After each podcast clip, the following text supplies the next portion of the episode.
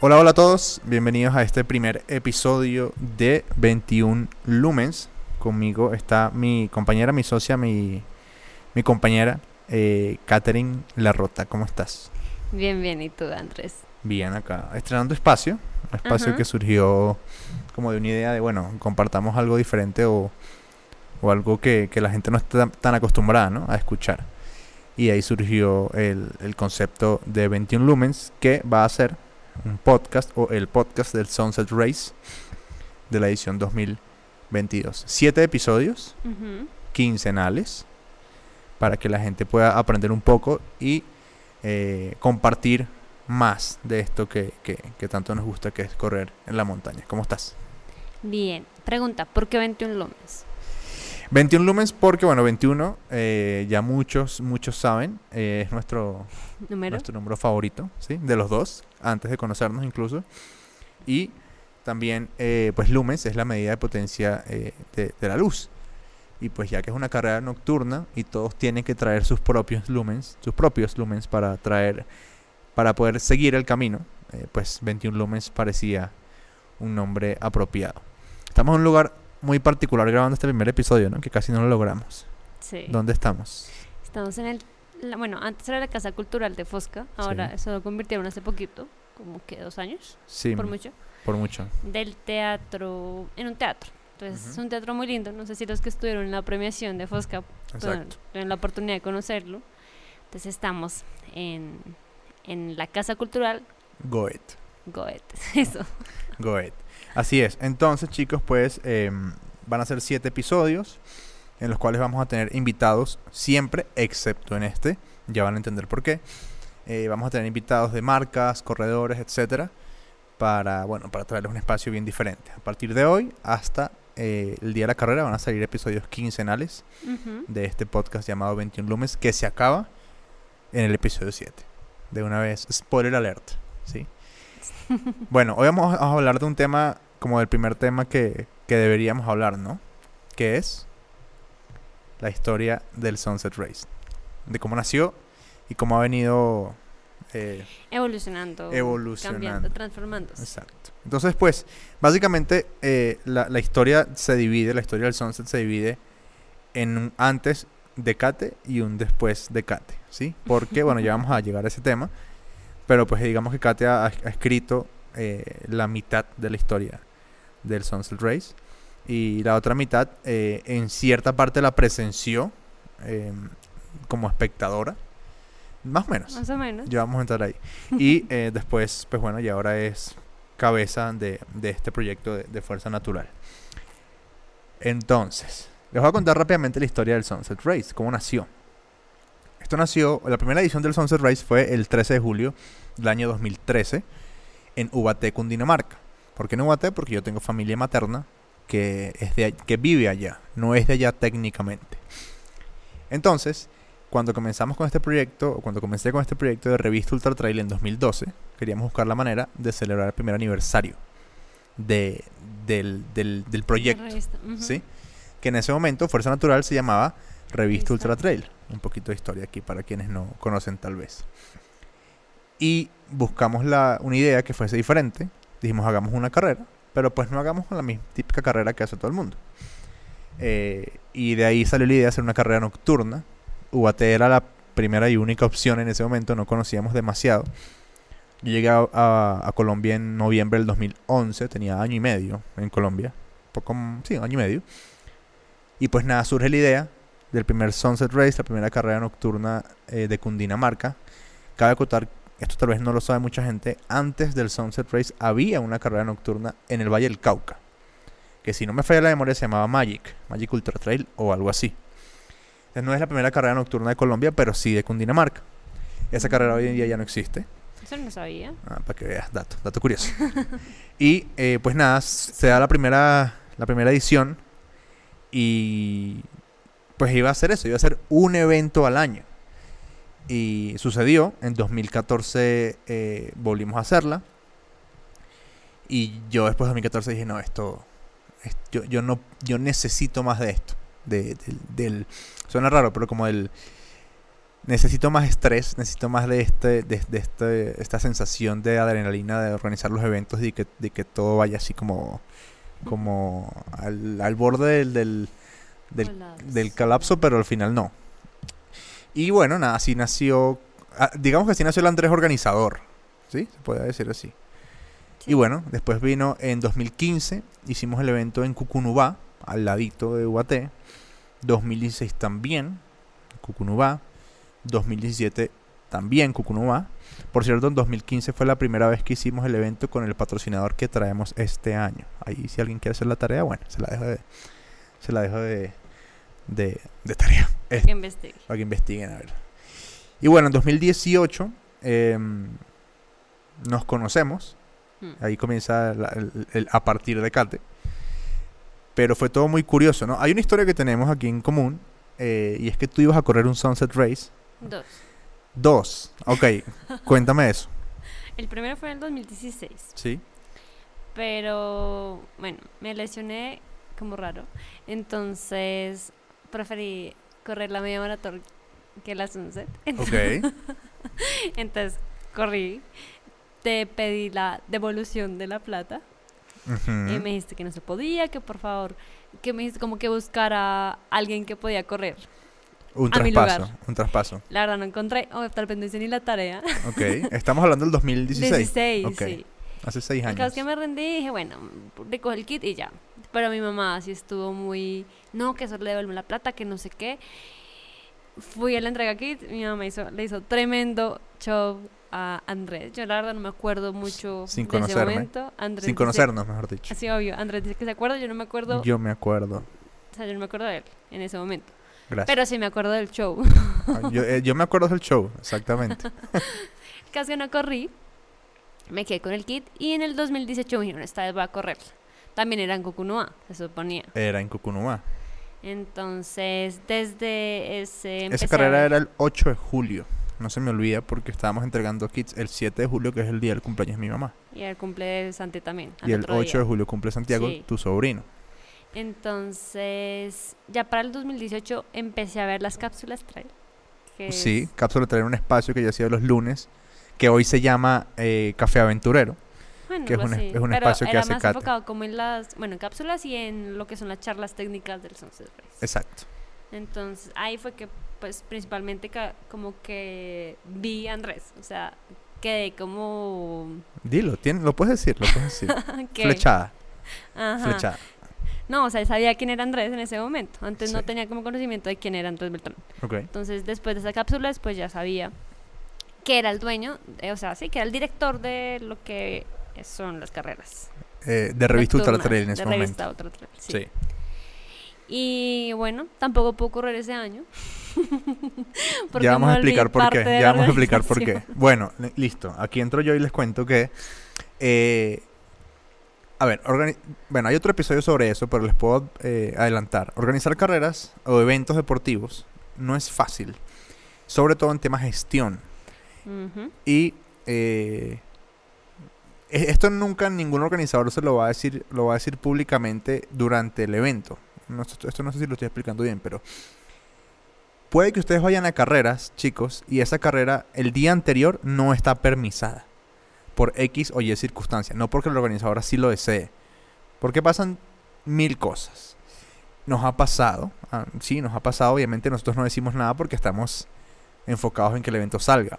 Pero ha, ha pasado, chico, y créanme que, que, que ustedes, un- uno va a carreras y, y no está seguro que la carrera está 100% permisada. No es mala onda, sino porque, bueno, Colombia es un país muy burocrático. eso, eso está claro. Em, bueno, dando este contexto, lo que sucedió fue que el 7 de julio, mientras nosotros estábamos entregando los kits en lo que era Tatú, Sí. Em, yo recibo una llamada de la Secretaría de Gobierno del municipio donde se iba a hacer la carrera, que ya lo dijimos, y me dicen que resulta que el, el- el- el sacerdote del municipio, que para los que no saben, en, los- en los, en los pueblos los sacerdotes son más importantes que los alcaldes. Ellos deciden, ellos son los que llevan la parada. Él había decidido celebrar el, el- el- la Virgen del Carmen ese fin de semana. Entonces que el evento no podía darse. Y yo le dije, mira, pero yo estoy entregando kits. O sea, ya yo tengo a los corredores con su número. O sea, no, no, no, no, no se puede. ¿Qué? Y bueno, el caso es que nos tumbaron el evento a mm, Horas. 28 horas de darse. Sí. Eh, obviamente fue un colapso total ese día, fue terrible. Eh, tuve que, pues como parte de mi labor, tuve que pararme en Tatú, eh, a, recibir a las personas que iban, a decirle, mira, pasó esto. Y al mismo tiempo, pues me imagino, eh, recuerdo que, que redacté un, un comunicado, Mm. ¿sí? Y lo mandamos, obviamente, pues colapso, una carrera que se, que se cancela el día anterior, pues a ver, ¿sí? Eh, tomamos la decisión en ese momento de eh, no volver a este municipio, no hacer más carreras allá, por otras cosas que habían pasado. Y Kate y yo habíamos comenzado a salir mm, qui- 15 días antes, sí, el 20 de junio, primera vez que salimos. No, el 28 de julio. Bueno, 21 20, nos 20 y pico de junio, por eso digo. Sí. Bueno, estábamos recién comenzando a salir. Y Kate me dice, pues yo tengo un pueblito. No sé si quieras ir. Se llama Fosca. Y yo, ¿se llama qué? Fosca. Ok, Google. Y yo, ¿qué es esto? Yo nunca lo había visto. Como muchos de ustedes, no se preocupen, es normal, ¿no? Sí, Que sí, la sí. gente no conozca Fosca. Y bueno, vinimos. Contexto, yo, bueno, yo no conocía lo que era el trail. Sí, obviamente, como en el 2016 empecé a conocerlo. Pero antes no, yo sí salía mucho a caminar por las montañas de aquí de Fosca. Sí, Y encontraba como muchos caminos que yo decía, ¿cómo es posible que mi familia no conozca estos caminos? Me iba sola y los buscaba y decía que genial que la gente empiece, o sea, que vengan más personas a conocer esto, porque es muy lindo. De verdad, no tenía ni idea que habían cosas tan lindas cerca de, porque yo no salía pues del casco urbano. Eso era más como, o sea, tú a Fosca vas antes, eh, o sea, cuando no existía lo que es el deporte, era a tomar, a ferias, eh, Sí, a- sí, fiestas, nada. fiesta. Ujú. Entonces, mi, la, mi familia, la mayoría no conoce como... muchas veredas. O sea, todos los corredores conocen más veredas de lo que conoce mi familia. O sea, la, la- la gente de acá sabe dónde queda, sabe cuán lejos es, pero nunca han ido. Exacto. No, y de hecho hay muchos que no saben cuáles son las veredas que están acá. Me ha pasado a mí, que le estoy explicando a, a la gente de acá por dónde los recorridos y, y ¿Es ¿qué? ¿Eso dónde queda? ¿El mapa? Sí. yo, ¿cómo así? Exacto. Entonces, casualmente cuando se dio esa oportunidad, yo dije, "Mm, pues mira, eh, dije como pues una oportunidad para en verdad hacer una carrera en mi pueblo. Así es. Eh, de hecho, ya sea mi mamá había visto la forma de ir antes. Eso es otro dato súper curioso. Sí. Otra organización de carreras del país estuvo acá una vez, tuvo un par de reuniones con, autoridades, con el alcalde y con la mamá de Kate, que en ese momento era concejal. Sí, correcto. Y, y bueno, no se dio. No nos dio. eh, nos lo estaban guardando. Ajá, sí, pero sí estuvo el pueblo interesado como un año, o sea, el municipio estuvo interesado un año, o sea, como el 2017, en hacer un evento así, como se hacía en Guatavita, porque digamos que el, el, lo que yo iba mal fue la Claro. carrera que yo hice, entonces quedó enamorada y dije, claro. no, yo quiero esto para el municipio. Em, y ya, Y llegamos, vinimos, me acuerdo que vinimos a principios de agosto, si no me falla la memoria, o a final de julio, fue muy, muy, muy... No, ya me acordé, ya me acordé. Yo vine para el 28 de julio, ¿sí? Sí, Eh, y mi papá llegó al día siguiente, sí, vinimos para una reunión. para una reunión familiar tuya. Ajá. Y mi papá llegó al día siguiente y, nos, y nos fuimos los tres a caminar. Pero yo me acuerdo que yo llevaba, que llevábamos caminando un kilómetro. Y dije, yo, este es el lugar, ya. O sea, no necesitamos verlo. Yo sé que este es el lugar. Me acuerdo que bajamos al río, que muchos de ustedes ya saben cuál es el río, el kilómetro 5, para los que han corrido distancias medias y cortas. Llegamos al río y, ¿sabes? Estaba crecido, porque en julio está crecido. De hecho, en parte, otro dato curioso, antes la carrera era en julio, siempre era en julio. Em, Y por el clima de Fosca. y por el clima de Fosca lo movimos para noviembre. En noviembre el río está muy manejable, está Sí, bastante sí, manejable. noviembre ya está Exacto. poniéndose más sequito. O sea, el, el mejor momento es enero, que fue los que uno de los que vivieron este en año. la, exacto, en la versión 2021 que se corrió en 2022. Ajá. Pero Exacto. noviembre, pues también está bonito. O sea, Está es como la época de noviembre hasta febrero. Ok. Y entonces, bueno, en- hacemos el recorrido. Ese río, ese día, no, me, no se me olvida, estaba, estaba alto, estaba crecido. Y cruzamos los tres, no se me olvida que era eh, Andrés caminando con los dos bastones extendidos, en un bastón Kate y en otro bastón mi papá, que ustedes lo conocen, sí. Gustavo, jalándolos para ayudarlos a cruzar porque estaba fuerte. Sí, sí, sí, sí. La Está corriente fuerte. muy fuerte. Pero, pucha, yo no decía, este, este lugar es un paraíso. O sea, ¿qué estábamos haciendo allá en el otro lugar? Yo no sabía como nada de rutas ni absolutamente nada. Yo solo hice la ruta que hacía Que hacía usualmente siempre. para ir al río. Y es una de las cosas que, pues no es. De hecho, la ruta que se usa para ir al río es la que muchos han subido. Los que les ha tocado La- subir el- los atajos. la subida de- del infierno. Uno como en el municipio, el, digamos que un plan que es fijo en diciembre es ir al río o al paseo de ella y el camino es por los atajos que ustedes suben, suben Que ustedes que suben. Exacto. entonces dije, no, pues llevémoslos al río. Pero yo nunca había ido a esa época. O sea, yo también me asombré de que fuera tan alto porque yo solo iba noviembre para adelante. Claro. Bueno, entonces tomamos la decisión de- hacer la carrera acá en noviembre. Mm. No, creo que fue el 18 de noviembre, algo así. Y ahí comienza el después, ¿no? El después de Cate. Em, el, el- el- cre- creo que el municipio ah, se ha visto impactado de manera positiva por el evento, sobre todo porque mucha gente eh, ahora conoce el municipio como un destino, ¿sí? Em, y eso es, eso es muy bonito, ¿no? Que eh, a veces no, no nos damos cuenta y a veces no, no medimos el impacto que puede tener un evento en un lugar. Me pasó e- en enero, iba, iba allá arriba, para los que corren 23 o 50, la subida, eh, la super subida que está después del abastecimiento del río.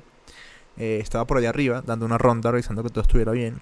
Y yo siempre le comparto a las personas del campo, les digo, hey, eh, estamos poniendo unas cintas, por favor no las vayan a quitar, es un evento deportivo, van a pasar personas con, con una luz en la cabeza, no se me asusten, es normal, mañana quitamos las cintas. Y un señor del campo, un señor de campo de, de sombrero, de, de su paño aquí en el hombro, me dijo, sí, oh, yo sé, el Sunset Race.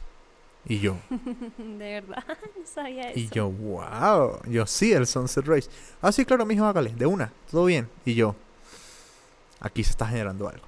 Y eso es súper bonito. Y a veces como corredores, incluso como organización, no nos damos cuenta de eso. Mm. Entonces ahí quiero em, que tú tal vez compartas un poquito porque pues tú eres de acá, tú eres, tú eres la, tú eres la razón por la que el Sunset Race está acá. Y eres la razón por la que eh, pues muchas personas ahora conocen Fosca como un destino. Eh, ¿qué, crees tú que ha pasado en el, en el municipio desde que el Sunset Race se da acá? Yo creo que sí, una, obviamente una novedad para todos ellos porque sí, pues es raro ver personas corriendo en la noche con linternas, ¿sí? Ellos están, aparte que los, en los, pues en las veredas, las, los campesinos están acostumbrados a dormirse a las 6, 6, 7, o sea, cuando se va el sol es hora de dormir, o sea, en la mayoría de las casas no hay luz. Sí, del campo. Eh, Entonces, tiene la rutina de levantarse a las 4 media de la mañana y dormirse a las 7 de la mañana. Mm. Entonces, ver eso, pues sí les ha generado. Al principio, sí era como miedo, aparte que esto es una. Es- fue una zona roja, digamos Sí. que era como el puente donde pasaba la guerrilla, a Guayabetal. Entonces, eh, por eso es tan delicado como sí hacer socialización antes de, Mm. de los eventos. Eh, Un dato curioso ahí, te interrumpo rápidamente. Fosca fue fundado antes de Bogotá.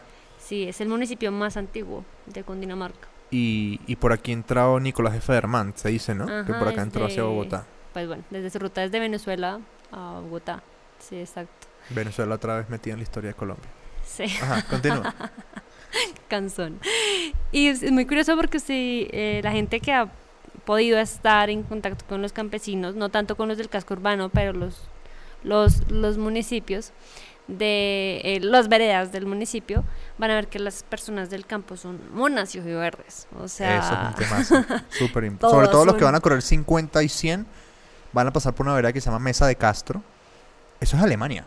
sí, son monos ojiverdes. Eso es otro lugar. pero monos, monos tirando a blanco. O sea, de hecho hay muchos, hay muchos Albinos. niños que están sí, Hay son albinos. albinos. Sí, sí, sí. Eso es muy loco. Entonces es curioso. En el casco urbano no, porque ya hay muchas personas que han como venido de afuera.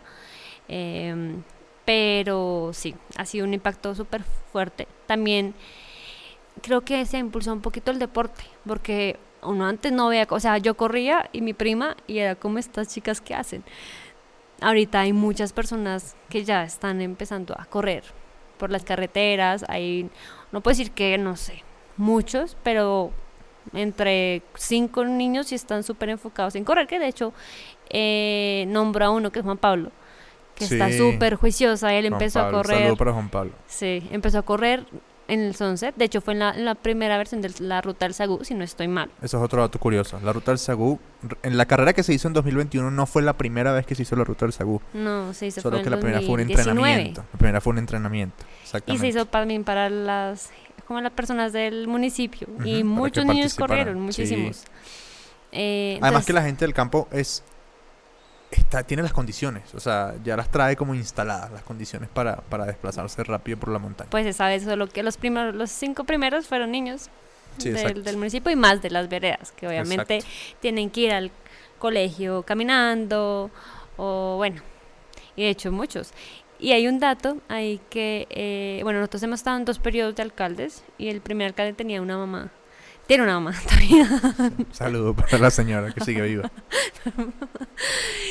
Y ella corrió en botas, si no estoy mal. En botadas pantaneras. Sí, que sí, fue, sí, sí, sí. Y, y también los hermanos. También los El hermanos, y los hermano. hermanos, el hermano Esteban Muy es muy fuerte. Esteban es muy fuerte.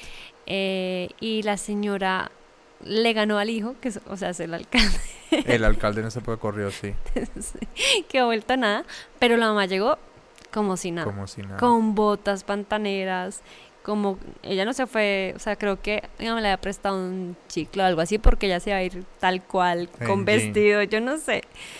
Eh, sin linterna, no, ella se fue con una linterna que nosotros les prestamos, pero la mayoría, hay muchos que se fueron sin linterna, obviamente Sí. no nos dimos cuenta, pero esa vez Me acuerdo que el primer año eh, regalamos varias linternas a la gente de acá porque no tenían. No, no, y, no. Para que, y para que encuentren una linterna de cabeza acá, complicado. No, no, no. Se iban con el celular o algo así. Sí, sí, sí. Entonces, entonces se ha generado, volviendo al tema, ha generado como un, un impacto en eso, en que vean normal eso y empiecen como a, a hacer deporte, que no está bien Mm. como quedarse aquí, porque eh, Fosca sí antes era un municipio como muy de, lo que decía, como De de tomar y de fiestas.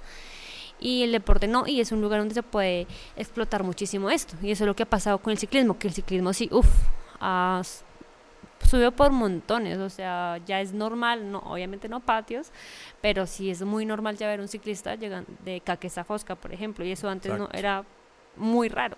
Era raro. Ujú. Sí, yo, yo pienso que eso- eso ha sido de lo más bonito y, y, y pasa, pasa otra cosa que para mí es muy especial y a veces pues pasa desapercibido. Y es que la gente en las veredas ya lo reconoce a uno, lo saluda, cómo me le va. Eh, y eso es muy bonito porque de hecho pasó el año pasado en una revisión de la ruta del Sagú. No nos pasó a nosotros, pero nos contaron que una señora recibió a las personas que estaban y, y les dio de todo y coman, vengan, cuando vuelven.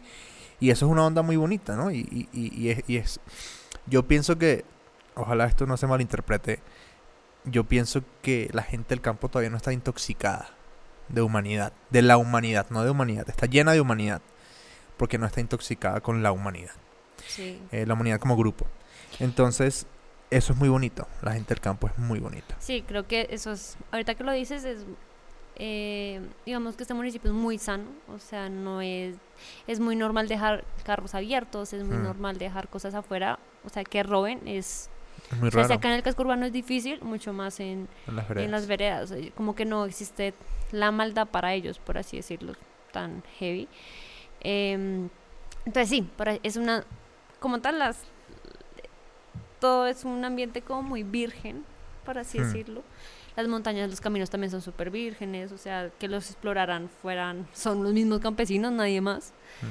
Em, entonces es unas es, es bonito. Ah, y bueno, el y como el caso que tú dices que saludan, como que invitan a las personas, eso es un municipio que es así, es muy no son como Sí, no son dis- eh, distanciados. cero. O sea, ellos te invitan a comer y a invitarte un vino y absoluto. De hecho, a mí me decían, como no saben obviamente el nombre, pero es como "Ay, la niña que corre por ahí. La niña que Sí. corre por ahí. Entonces. Y ahora la niña sí. que corría por ahí ahora trae 500, 700 personas a un evento en noviembre. Hay un dato curioso. ¿Cuántas veredas tiene Fosca? 23. ¿Cuántas conoces? Me faltan conocer como 3. Conozco 20. Me faltan las solo 3. Que Son- son lejanas. Son lejanas y Lejanas, lejanas. el pillo no da pantata. El Pero sí, chicos, em, pues nada, eso es un poquito la historia del Sunset Race. em, lo que se ha escrito hasta ahora. La siguiente página va a ser del 12 al 14 de noviembre. Hmm. acá nuevamente en el municipio de Fosca. Em, tenemos cuatro distancias de carrera, que son, Sí. 12, 23, 50 y 100 kilómetros. y además vamos a tener el día sábado, un vertical de 7 kilómetros, que va a estar espectacular. Y adicional a eso, en carrera para niños, caminata para los acompañantes, cine de aventura, aquí mismo en el teatro donde estamos grabando esto en este momento. Un teatro hermoso eh, que, hay que hay que aprovechar. Mm, vamos a venir después, ya más adelante les contaremos cómo. Pero bueno, nada, eh, este fue el primer episodio de 21 Lumens. Ya entre los 15 días saldrá el próximo. Es la primera vez que Katy y yo grabamos algo juntos, así tipo podcast. Así que está muy bien, está muy bien, está muy bien. Em, próximo episodio dentro de 15 días y el eh, domingo 28 de agosto, pilas, porque vamos a tener un entrenamiento vertical de 5 kilómetros, Ujú. que va a ser en, En UAT. en UAT, no, en Cucunúa. ¿No ¿Es un Cunua? En Cucunúa, así es, así es. UAT es, es la caminata ah, del día anterior. ok, ok, sí. Es que son muchas Son cosas muchas actividades, son muchas actividades. Aprovechamos rápido y les decimos, para terminar. 3 y 4 de septiembre en Bogotá, tu primer camping, Sí. ¿sí? Em, 15 al 17 de octubre, Vuelta por vuelta el por el universo en UAT. Estas actividades son de camping. Y viene la caminata del 27 de agosto nocturna en UAT, 9 kilómetros. Y el entrenamiento. El 28 de agosto en Cucunubá, con, con una cosa muy particular que es con Golden Ticket. Ah, Golden sí. Ticket. ¿Qué quiere decir el Golden Ticket? El Golden Ticket quiere decir que los ganadores, hombre y mujer, del entrenamiento, van a tener cupo de cortesía Para el, para el vertical de acá. Sí, de- sí. Fosca. Entonces estamos llenos, llenos de actividades por el resto del año. Vienen más cosas, no les podemos contar todavía mucho, pero vienen más cosas. Y nada, esperamos que entonces eh, que nos ayuden a compartir este, este episodio. Creo que es, la primera vez que yo escucho que una carrera, al menos de Colombia, tiene un podcast propio. es la primera vez. Siete episodios, pero sí. Bueno, podcast. Siete episodios, vienen invitados, vienen muchas más cosas. Esto fue 21 Lumens. Un abrazo para todos. Sean buenas Chao, personas. Chao, chao.